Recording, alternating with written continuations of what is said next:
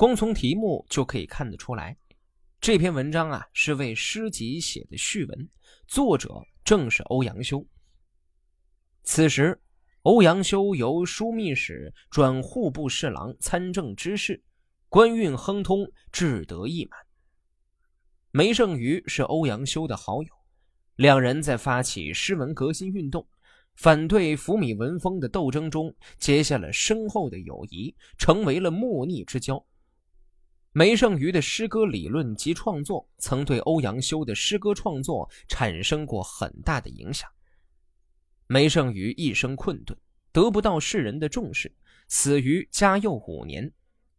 一年之后，欧阳修为了表达对网友的怀念，将他的诗编撰成《梅圣俞诗集》。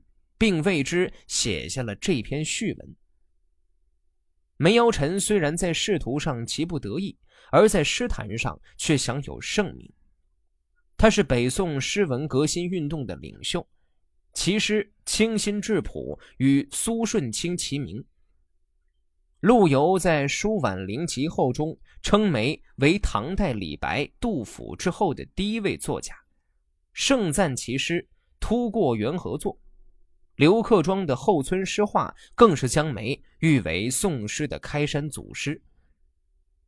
他怀着无限的悲愤、苦闷、渴望和痛苦的心情，写出了大量的激动人心的诗篇。这篇序文通过对梅尧臣坎坷仕途的续写，提出了只有历经磨难困苦的人才能写出好诗歌这一著名的美学观点。也就是说。诗人必须要有真情实感，才能把难以描摹的感情行之于诗篇。这个见解与司马迁《报任安书》中所说“诗三百篇，大抵圣贤发愤之作为也”是一脉相承的，与19世纪罗马诗人尤维纳利斯所说的“愤怒出诗人”也有着类似之处。我听到诗人常说。诗人仕途畅达的少，困厄的多，难道真是这样吗？大概是由于世上所流传的诗歌多出于古代困厄之士的笔下吧。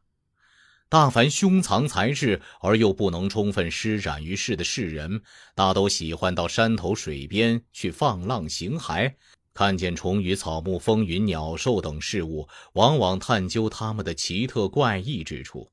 内心有着忧愁、感慨、愤激的郁积，这些情感化为诗性，即寄托在怨恨、讽刺之中，道出了逐臣寡妇的慨叹，而写出了人所难以言传的感受来。大概，越困厄，就越能写得工巧。如此说来，并非写诗使人困厄，应该是困厄后才能写出好诗来。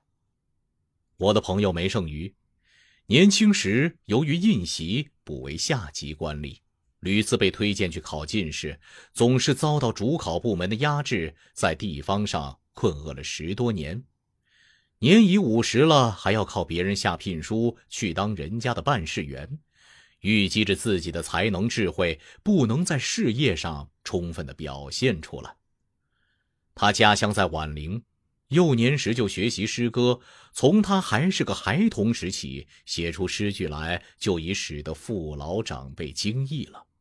等到长大，学习了六经仁义的学问，他写出的文章简古纯正，不希求苟且取悦于世人，因此世人只知道他会写诗罢了。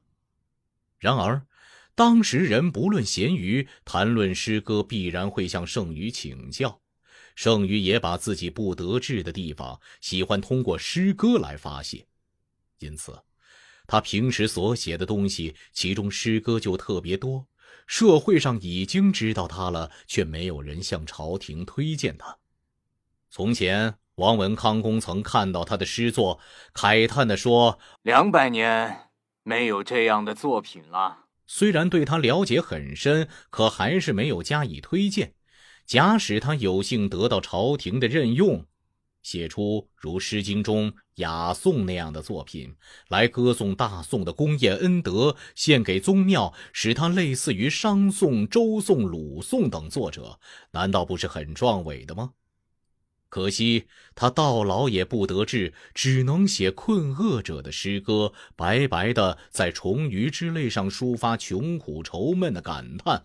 社会上只喜爱他诗歌的工巧，却不知道他困厄已久，将要老死了。这难道不值得叹息吗？剩余的诗很多，自己却不收拾整理。他的内侄谢景初担心他太多容易散失，选取他从洛阳到吴兴这段时间的作品编为十卷。我曾经酷爱剩余的诗作，担心不能全部得到他，十分高兴谢氏能为他分类编排，就为之作序并保存起来。从那以后过了十五年，剩余因病在京师去世。我已痛哭着为他写好了墓志铭，便向他家索求，得到他的遗稿一千多篇，连同先前所保存的，选取其中特别好的，共六百七十七篇，分为十五卷。啊，我对剩余的诗歌已经评论的很多了，所以不再重复。庐陵欧阳修序。这篇文章是欧阳修送别好友杨志时写下的，作于庆历七年。当时欧阳修有感于杨志的仕途坎坷，生计多艰，且身体又不好，加之心情的忧郁，所在南方之地，风土人情又皆有不惯，于是给杨志写了这篇送别的文章。杨志是个颇为传奇的人物，是一个古代学神级的人物。中国封建社会连中三元者仅是四人，安徽有二，杨志便是其一。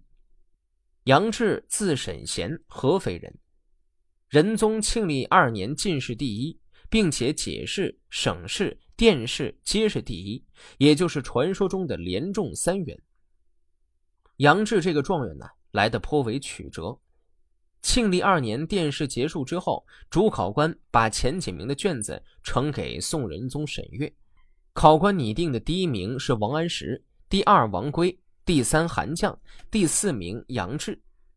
仁宗看到王安石的卷子中的一句话如此奇朋，很不高兴，就想把王安石的名次与第二名调换。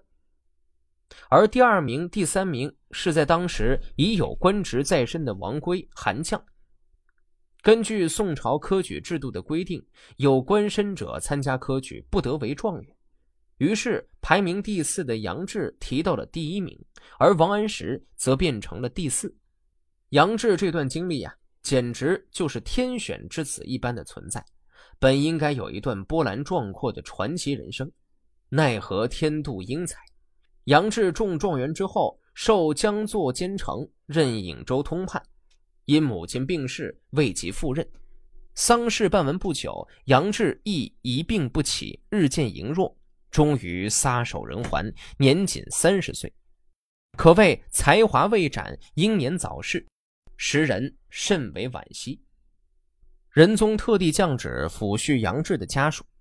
欧阳修写这篇文的时候，正是要送他去上任的时候，当时他已经生了重病。这上任的路途又非常遥远，所以欧阳修便颇为担忧。我曾经患过内心过度忧伤的疾病，退职闲居静养也没能治好。后来跟着友人孙道资学琴，学会了几支曲子，久而久之便爱上了他，也就不觉得自己疾病在身了。弹琴不过是小技艺，如果造诣达到很高水平。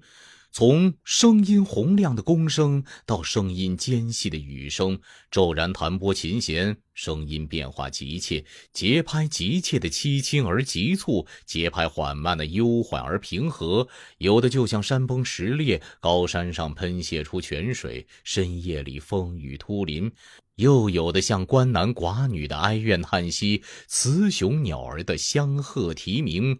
那份深沉的忧思，简直就是大顺周文王孔子留下的声音；那份悲愁感愤，简直就是孤儿伯奇忠臣屈原的哀叹；那喜怒哀乐之情感人至深，那古朴淡泊之意与尧舜三代的言语、孔子的文章、周易里的忧患、诗经里的怨刺没什么两。如果能用耳朵听出来，用手弹出来，选取与自己心境相协调的，以排解忧郁、宣泄忧思，那么他感动人的时候，也能使人悟得人生的真谛。我的朋友杨军，爱好学习又有文才，多次去应考进士，都未能如愿考中。等到仰仗祖辈恩荫补缺，才当上建浦县的县尉。剑浦只是东南数千里外的一个小小的地方，他的心情自然愤愤不平。何况他自幼多病，南方又缺医少药，风俗与饮食也不适合他。这样，以他多病的身体，怀着愤愤不平的心情，居住在风俗习惯不相适宜的地方，能忧郁的长久支持下去吗？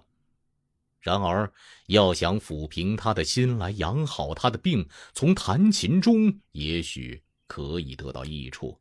因此，我写了这篇谈论琴的文章，送他远行，还邀请道资一同饮酒、弹琴，为他送别。